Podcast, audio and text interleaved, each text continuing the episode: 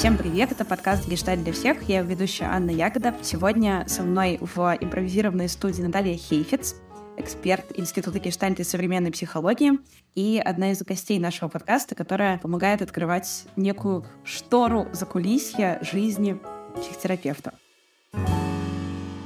Наталья, здравствуйте. Добрый день. Я бы хотела, чтобы вы немножечко рассказали про себя, то есть конкретно чем вы занимаетесь, потому что у экспертов э, Уральского института гештальта и современной психологии разные профили. То есть с чем вы в основном работаете, кто ваши основные клиенты, кто к вам приходит, с какими видами проблем вы чаще всего помогаете людям справляться. И, и соответственно, что, что вы преподаете на курсах института? Основная моя работа — это частная практика. Я работаю со взрослыми.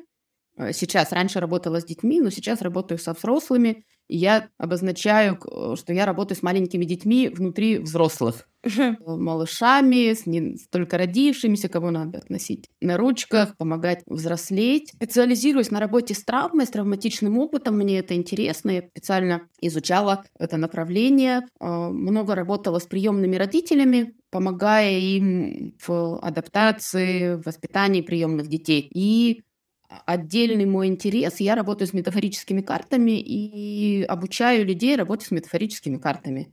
Это один из инструментов психологов, психотерапевтов, социальных работников, педагогов. То есть такой очень широкий инструмент. Uh-huh. И последнее время я ушла именно в обучение. Мне нравится, когда люди начинают этот инструмент применять, применять его в своем стиле. Э, также я супервизор. Это специалист, который э, помогает другим психотерапевтам, психологам справляться с их трудностями. Я веду групповые супервизии. Может быть, это связано с тем, что я по первому образованию учитель, педагог, мне нравится учить, помогать развиваться э, другим специалистам. Вот. А в Уральском институте гештальта я веду первый курс, терапевтический курс, терапевтический год, э, веду программы терапевтические тоже для студентов второго курса, когда они дорабатывают терапевтические кусочки. Не знаю, насколько понятно это звучит, когда они уже переведены на второй курс, но им надо еще продолжать работу над собой. Вот я веду эти группы, очень люблю их, вижу в них большой смысл.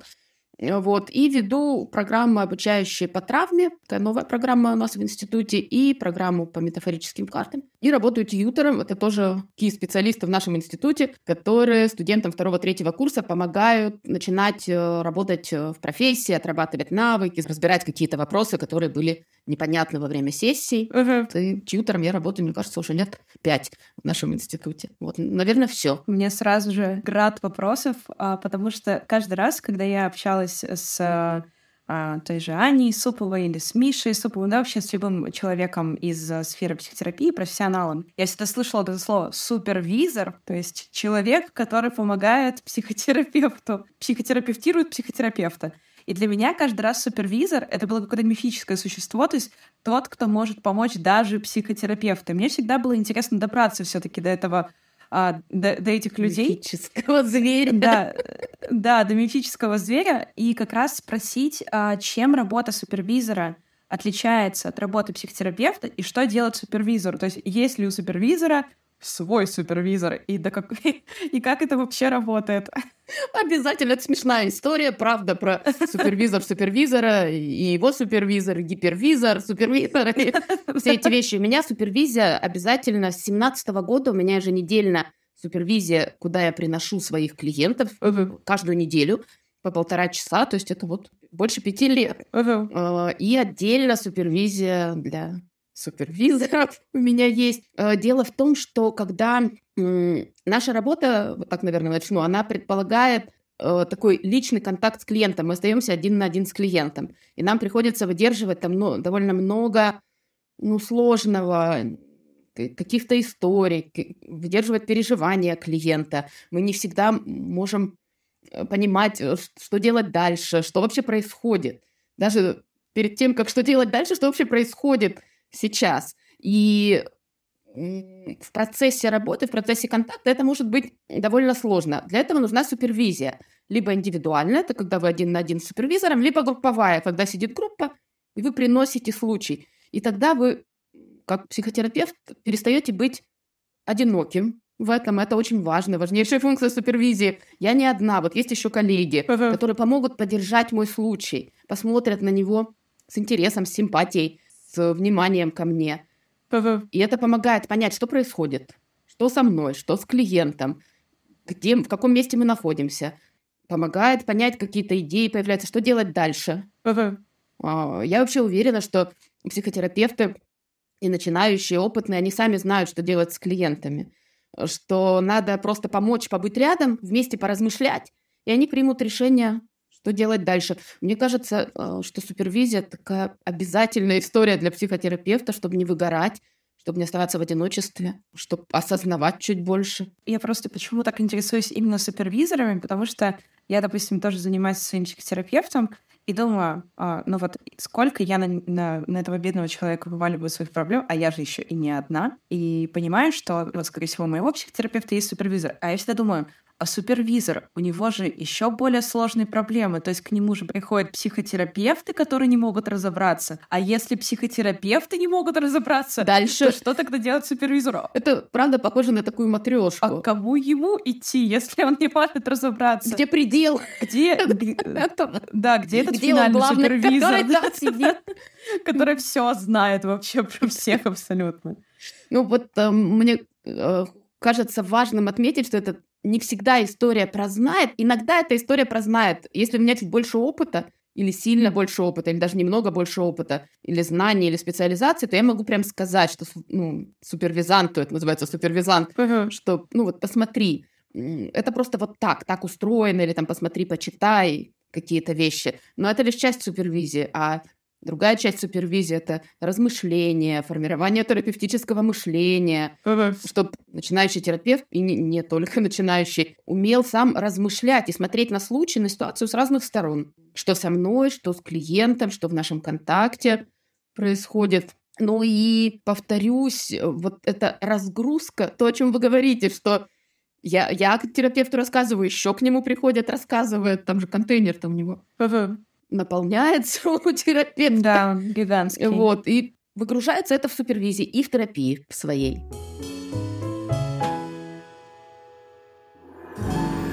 Как вы сами пришли к тому, что вы стали супервизором? То есть я так понимаю, что супервизором становится только после какого-то энного количества практики своей психотерапевтической. Ну, то есть сначала личная терапия, потом вы становитесь психотерапевтом, и вот потом, вот где вот этот вот щелчок, когда вы такой, такие сидели и думали, так, кажется, я готова пойти на эту ступенечку и, и, и, и попасть в эту матрешку бесконечную. Вообще, э, мне кажется, несколько факторов. Один я бы назвала слабоумие и отвага. Мне просто пришли, э, ко мне пришли с запросом. Девочки, коллеги объединились в группу небольшую, говорят, мы к тебе хотим.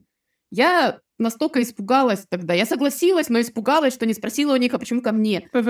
Э, и как-то в это с головой ринулась и начала по ходу учиться. Это был такой какой-то кусочек работы, когда у меня не было еще образования супервизорского. И опиралась я на педагогическое образование. Все-таки, ну, мне кажется, что это тоже повлияло, что у меня методологическое мышление, я методистом была, uh-huh. немножко работала учителем, то есть я все-таки педагог. И вот сочетание, uh-huh. мне кажется, возможности реализовать себя как педагога и как психотерапевта и привело меня в супервизию. А дальше вообще обучение. Uh-huh ну, вообще-то есть специальное обучение супервизии в разных направлениях. Я буквально недавно закончила года два назад. Примерно я закончила обучение э, на специализацию групповой супервизор. Вот и это сейчас такой мой большой интерес, может, я про это ну, готова много говорить, размышлять. Как раз я еще в начале выпуска, там еще в закулисье нашего выпуска заикнулась, что самая большая, наверное, такая проблема, или даже не проблема, а сомнение,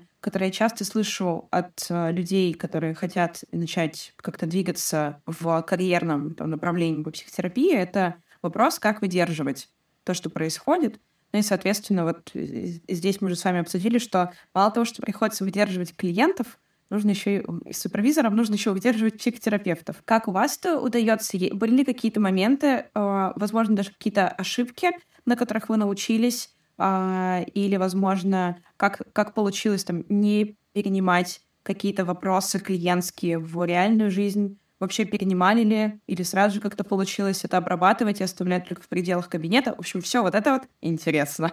Ой, такой большой вопрос, конечно, объемный. Э, да, да, да. Я да. сейчас э, вспоминаю, что как Поде... поделим. Да, на, на кусочки. Я сейчас вспоминаю, что когда я начинала работать, для меня была трудность оставлять истории клиентские в кабинете, потому что я думала все время, клиентов было немного, для меня это было очень важно, это было очень так трепетно, сложно, и я все время про них думала. Клиенты были ну, непростые. Я все время размышляла. Вот сеанс заканчивался, а я до следующей недели крутила, думала. В какой-то момент я поняла, что я истощаюсь. В этом я, ну, как будто нет моей жизни, я перестаю жить свою жизнь. И один из способов, который мне помог, э, это об образ такой, который я создала, что когда я прихожу клиенту в нашу встречу, то я как будто открываю дверь в пространство, которое наше с клиентом. И там, ну, какая-то это комната или с кем-то это лес темный в этот момент, с кем-то это... Знаю такие моменты. Бывают, да. С кем-то это э, какие-то руины прошлого, на которые мы смотрим. То есть вот я туда прихожу, и что самое интересное, у меня там всплывают все подробности историй клиентских, нюансы нашей встречи. То есть, ну, как будто все раз, знаете, как если книгу, есть такие книги детские, в которых открываешь, и там поднимаются картинки объемные. Вот у меня также да, раскрывается, да, да. и там все объемно, и мы в этом находимся, и я там с клиентом. После того, как клиент уходит, я его провожаю, я какое-то время там еще нахожусь, записывая немножко, осмысляя, ну, что это было, как это было и закрываю дверь uh-huh. в это пространство и ухожу оттуда. Я прямо тренировалась через этот образ, чтобы uh-huh. у меня была моя жизнь. Там моя семья, друзья, какие-то еще интересы. Uh-huh. Вот это, мне кажется, вот первое, с чего, что я отметила в трудности нашей работы и что я начала делать. Uh-huh. Потом был кусочек, я очень много работала с телом своим, чтобы не задерживалась в теле напряжение от историй клиентских, от трудных чувств, с практики дыхания, расслабления, заземления, uh-huh. чтобы я была в теле, чтобы пропускать сквозь себя, контактировать с этим, но не, не оставлять в себе. И это привело в мою uh-huh. жизнь спорт, тренировки, хамам, бассейн, сауна, uh-huh. массаж лица, тела, растяжки, то есть целый... На, на, настоящая жизнь психотерапевта. Все думают, что он сидит, послушал, закрыл дверь, а потом он неделю плавает в бассейне, чтобы не задерживались в теле переживания клиентские. Я испугалась, когда я встретилась с тем, что в моем теле переживание, мало того, что переживание, я же своим тоже резонирую, я, ну, меня же трогает это. Uh, Мое, когда я заметила в теле uh, симптомы клиента, uh-huh. которые он мне рассказывает, uh-huh. Например, после встречи с клиентом у меня болит живот. Uh-huh. А что ж такое-то? Ну, там я что-то пытаюсь с этим делать. На следующую встречу клиент приходит и рассказывает про свой симптом, uh-huh. что у него злость в животе, он в такой ярости, uh-huh. что у него там все скручено. Я думаю, а, uh-huh. понятно. понятно. Э, я испугалась за себя, просто физичес... за физическое и психическое свое состояние и довольно сильно изменила стиль жизни. Спорт э, отдых, движение, друзья, массажи, такие вот уходовые вещи. Это, ну, это не просто, если вдруг я захочу. Это часть моего расписания, которую я не сдвигаю наравне с клиентами. Издержки профессии, как мне кажется, неплохие на самом деле.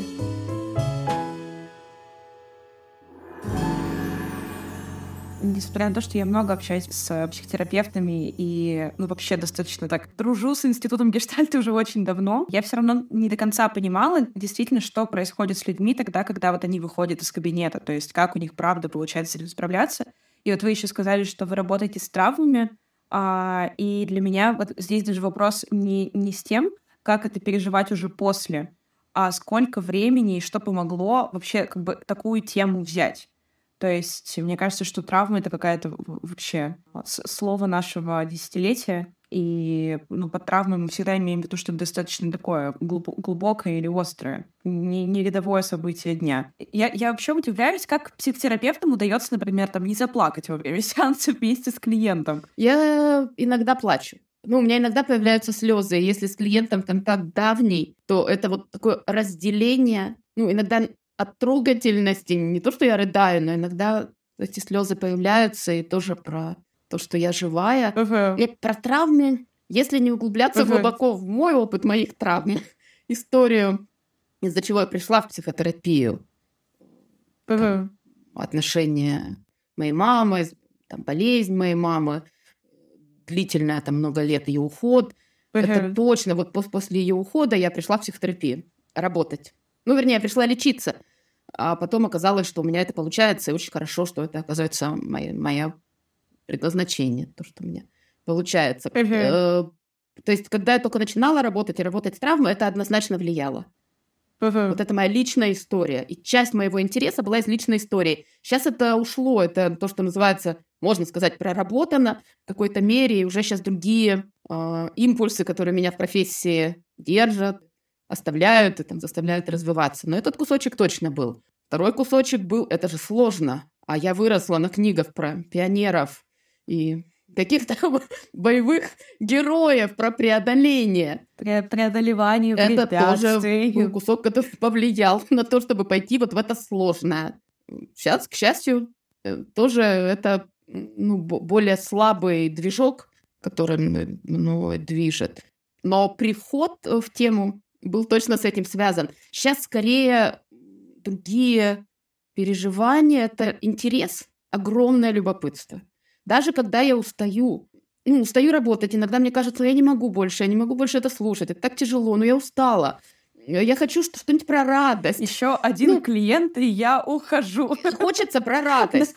Ну, потому что к нам редко про радость. И думаю, ну как, живут же люди, которые про радость. Как-то им вообще Я только хорошо... сейчас про это подумала, что к вам уже реально не приходят тогда, когда говорят, все хорошо, давайте обсудим. Когда хорошо. Как мне хорошо. Такое бывает, но это вот такие какие-то кусочки. И вот в эти моменты я понимаю, что все, вот я там в отпуске, думаю, я не могу, я не буду больше. И я понимаю, ловлю себя на том, что я наблюдаю за людьми как они там в кафе, в зале спортивном, еще где-то. Мне любопытно про них, у меня там всякие фантазии. Uh-huh. А что они, а как? Во, а с этим бы я поговорила. Ой, а как у них устроено? То есть я понимаю, что вот этот интерес к людям, к тому, как устроено, точно моя движущая сила. Ну и в том числе в работе с травмой. И вера большая. Я верю в людей. Несмотря на то, что они это расстраивают часто. Как класс! Глобально люди вообще сложные существа, но те, с кем я работаю, и кто, с кем я в контакте, в институте, это же очень много людей. Я вижу эту внутреннюю работу, я восхищена этим, мне ценно быть причастной к изменениям, если там какие-то мои слова помогли, какой-то наш контакт небольшой помог, то это точно меня оставляет в профессии, дает смысл, интерес, и я немножко отдыхаю и думаю, ну как же я, как же я без моих клиентов, как же вот без этой встречи, без этого любопытства, как там устроено у человека, какой там узор внутренний, uh-huh. внутренних там процессов всяких. Это помогает мне выдерживать тему травмы. Uh-huh. Ну, потому что я верю, что с этим можно что-то сделать. И uh-huh. вижу, как люди это делают. Наверное. Как-то Мне так? на самом деле хочется этот подкаст вести 5 часов, а, а не, а не полчаса, потому что у меня, у меня действительно так, так много вопросов в каждую тему хочется нырнуть, и появляются новые.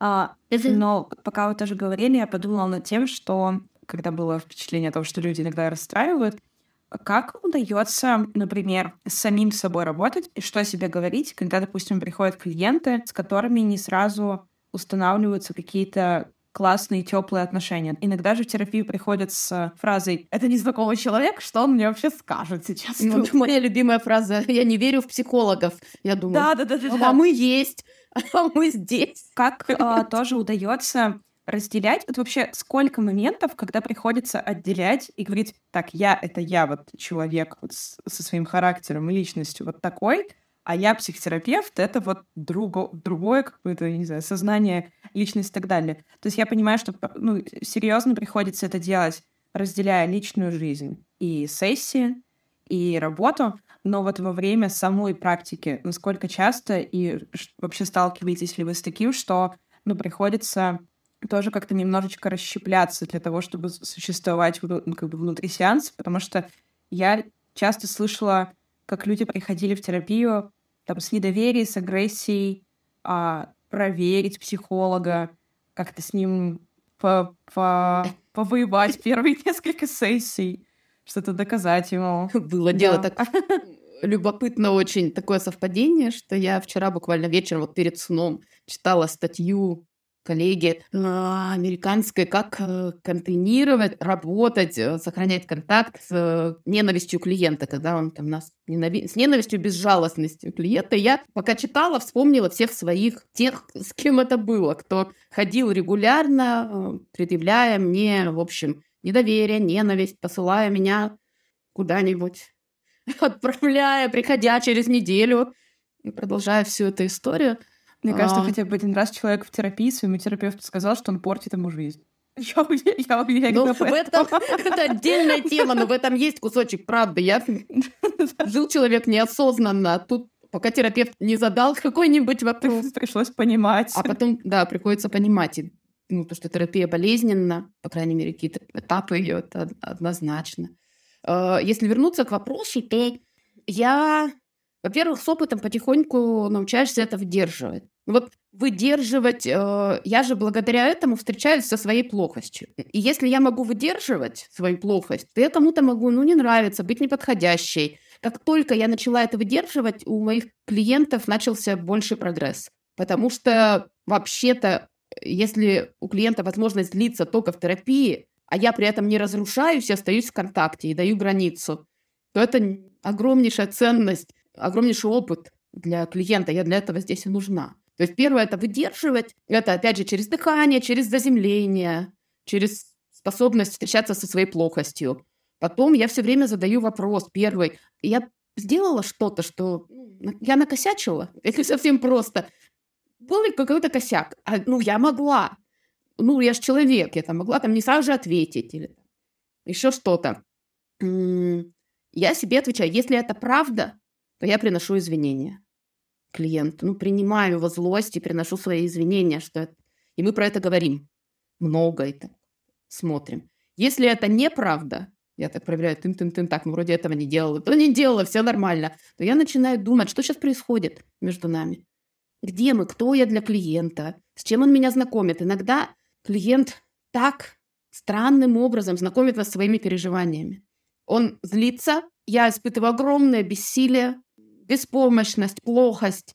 И только так я могу узнать, что вообще-то он в этом живет. В бессилии, беспомощности, плохости.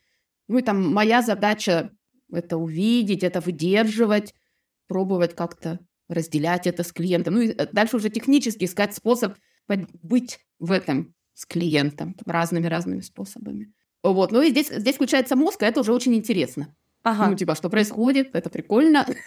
Ага. Хотя клиенты злятся на странные вещи. Например, на то, что у меня есть другие клиенты. Ой, мне, наверное, так знакомо. Ну, или у меня есть жизнь. Да, это нормально. У меня есть другая жизнь. У меня была клиентка, которая говорит, я вообще думала, что я ухожу, и здесь все исчезает. Потом я прихожу к тебе в кабинет, и там все появляется. Мне все эти переживания знакомы. Я, это, я, я на позиции клиента это все переживала, поэтому мне, мне смешно, и я сейчас смеюсь не потому, что это выглядит для меня глупо, а это выглядит для меня настолько знакомо, потому что я как будто все люди, которые приходят в терапию, им дают распечатанную бумажку в стиле «Вот что вы обязательно скажете на каком-нибудь моменте». И вот это вот мне кажется, что у тебя кроме меня нет жизни, я ревную тебя к другим своим клиентам, другим к твоим клиентам, это все, это все, конечно. Я это сама переживала со своим терапевтом. То есть то, что я психотерапевт, и все понимаю, ну, процессы вообще не избавляет от переживания. Это в какой-то момент возникает, и приходится с этим разбираться. Может, это тоже помогает, кстати, и выдерживать клиентское. Угу. То, что они приносят. Пройденный опыт. Понима... Пройденный опыт, что ну, я знаю, как это, я понимаю, как там в этом месте, там плохо вообще. И когда клиенты настолько в себе, что не замечают. У меня была недавно сломана, сломан мизинец угу. на ноге. Я была в гипсе в небольшом. Гипс небольшой, но вообще я хромала. Я на, на пятке ходила. И у меня было несколько клиентов, ну, двое, по-моему, кто не заметил. Они пришли ко мне в кабинет, э, но не, не заметили. Они меня еще не очень видят. Uh-huh. Они вот это не, не готовы впускать, они настолько про себя. Uh-huh. Ну, хорошо. У них был терапевт, потому что выдержать, что их терапевт не железный, не какой-то там, может сломаться, физически сломаться. Uh-huh. И настолько невыносимо, что они просто это так как-то отодвинули. Тоже забавный опыт был. Да, для меня это всегда так, такой большой интересный вопрос, как э, Ну, мне кажется, что в той или иной степени или в той или иной доле каждый из нас хочет быть видимым. Ну, точнее, даже не невидимым, начнем так, существующим. А, и мне кажется, что психотерапевты чаще всего сталкиваются с... Ну, одна из таких профессий, где человек на позиции терапевта чаще всего сталкивается с отношением, когда его как личность даже ну, не, не, не то чтобы не замечают его, не, ну, во-первых, не знают, и чаще всего это нормально, это хорошо, но а, когда там, не, не знаю, не знают личных подробностей, это все ок. А, но когда его как бы вообще не видят как человека или не думают о том, что это такой же человек с такими же чувствами, переживаниями, эмоциями, и что это какая-то мифическая глыба, которая все выдержит. И вот мне всегда было интересно, потому что каждый раз я сталкиваюсь с терапевтами в личной практике, это очень сопереживающие, эмпатичные люди, как правило. Вот для меня это всегда был такой самый большой конфликт, как вот такие сопереживающие, эмпатичные люди сталкиваются, но очень часто с таким сложным ощущением в человеческих отношениях и в человеческих коммуникациях. То есть как это вообще, как это вообще можно сопоставить? Для меня это всегда был очень большой вопрос. Это скорее бы мое размышление. Ну да, ну это, это интересно. Я подумала, что это такое непростое переживание, тоже опыт, тоже учиться это выдерживать, когда меня правда не видят. И для меня это кто-то из коллег, скорее психоаналитиков, говорил про комплекс оживления. Вот младенчики, они же не видят сначала. Вот есть грудь, есть руки, есть какие-то там звуки, еще что-то. Они маму не видят как объект. И мне кажется, в психотерапии какая-то такая же ситуация не со всеми клиентами, но с рядом, когда меня не видят, я часть кабинета, я объект, я инструмент. Такое ну, непростое переживание. Опять же, если смотреть на это с точки зрения, о, интересно, ну про что это, что это про клиента, как я могу помочь, не раниться об этом, если моя жизнь наполнена, у меня есть друзья, семья, интересы, какие-то другие вещи, то это так не ранит, если я не только про профессию, если, ну, я больше, это лишь часть моего опыта. Зато потом какое удовольствие, когда клиент как будто, знаете, как комплекс оживления, он так раз, ой, у тебя цветы в кабинете. Слушай, мы два года уже работаем, а у меня цветы в кабинете. Правда. Ну, я утрирую немножко, но это такое, раз вдруг это взгляд меняется, и появляется возможность мне появляться как субъекту. Чуть-чуть моей личности. Гештальт, он же очень все равно про личное. Там терапевта много, вообще-то, может быть. Там же два человека встречаются. И когда у клиента появляется эта возможность, это а, удовольствие неимоверное. От встречи, от проявления, вот меня видят, это значит, что ну, в своей жизни клиент начинает по-другому смотреть на людей, выдерживать их субъектность, их разницу, там их какие-то. Да, а, оно как бы меня так иногда э, касалось, когда вот я, я, я, я просто анализировала, как я с своим психотерапевтом разговариваю, думаю, боже, я что считаю, что это какой-то железный человек или что? У нас а, чуть-чуть время подходит, подходит к концу, и у меня был такой, наверное, тоже вопрос родился в каком-то текущем наблюдением за, за тем, что вы говорите, и как- как-то у меня закольцевалась, в общем, композиция. И я спрашивала, ну вот зачем супервизор, как супервизору справляться со всем тем, что происходит. И вот как раз в одном из э, ответов на вопрос вы сказали, что когда вы над собой поработали, и клиенты стали быстрее что-то обрабатывать и быстрее учиться, и действительно ли в этом есть такая прямая зависимость, а, что от развития терапевта или от того, насколько часто он занимается, например, с, со своим супервизором или там посещает тьюторские группы, не знаю, как бы, что, что, что именно входит в комплекс а, терапевта за, за пределами кабинета, тем быстрее его клиенты, а даже не зная о том, сколько он занимается и сколько он вкладывает в это все, тем быстрее они развиваются самостоятельно. Так ли это? И действительно есть такая прямая корреляция между этим всем. Я не знаю, если честно, про прямую корреляцию. И не совсем уверена, что подходит слово «быстрее». Ну, про это надо еще подумать мне. Это моя отдельная тема. Меня Ми Миша Исупов всегда бьет по рукам, да? потому что у меня всегда быстрее, как пережить, как вот это все, короче, вот с этим поскорее закончить. Ну, нормально, совершенно адекватное вообще желание здорового человека вот это прекратить. Вот это неприятно, что сейчас происходит. По мне, так совершенно адекватная история. Я скорее просто размышляю тоже про... Это можно ли назвать это словом быстрее, или это каким-то э, другим словом? Это во мне учитель русского языка и литературы вылезает. Потому что я на это, знаете, как смотрю, если, опять же, метафорой, что если я туда прошла, в этот темный лес, прошла и вышла, или хотя бы там научилась находиться, или вижу просвет, я же тоже могу быть на каком-то из этапов. Но вот я зашла туда, и я уже там, а клиент еще не зашел. То, то, что я зашла, я смогу быть проводником. Чем сильнее я, чем больше я знаю про себя, чем, ну, там, я, например, уже вышла из этого леса, или я несколько раз ходила, или я там могу быть сколько-то, э, тем больше у меня опыта это выдерживать и быть спокойной с клиентом. Вот он идет, он видит этот темный лес, он предполагает, что будет темный лес. Все же не глупые.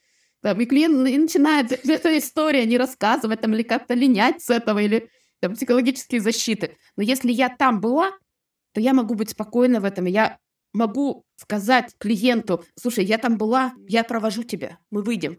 Я не знаю, когда. И вот здесь как будто, я не знаю скорость. У каждого будет своя скорость. Кто-то быстрее, кто-то медленнее. Мне стало так спокойнее, хотя я не ваш клиент, но мне стало поспокойнее сейчас. Спасибо. Ну, мне кажется, это так и работает. Мы выйдем оттуда, я знаю, я там была. Если я там не была, то я могу клиента проводить только до той точки, где я была.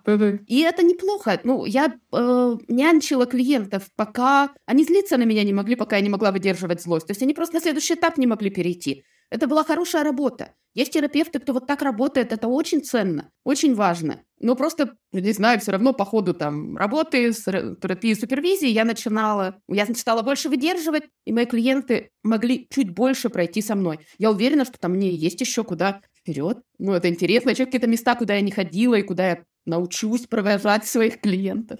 Наверное, там что-нибудь интересненькое. Спасибо вам большое, Наталья. Для меня это было вообще... Пожалуйста. Чудесный, чудесная прогулка по, заку, по закулисью, за, за пределами сцены с креслом, кушеткой и всем, что там обычно стоит. Мне было очень приятно. Спасибо, что были гостем этого подкаста. Пожалуйста, я огромное удовольствие получила от размышлений, разговора. Еще раз, мне тоже это важно.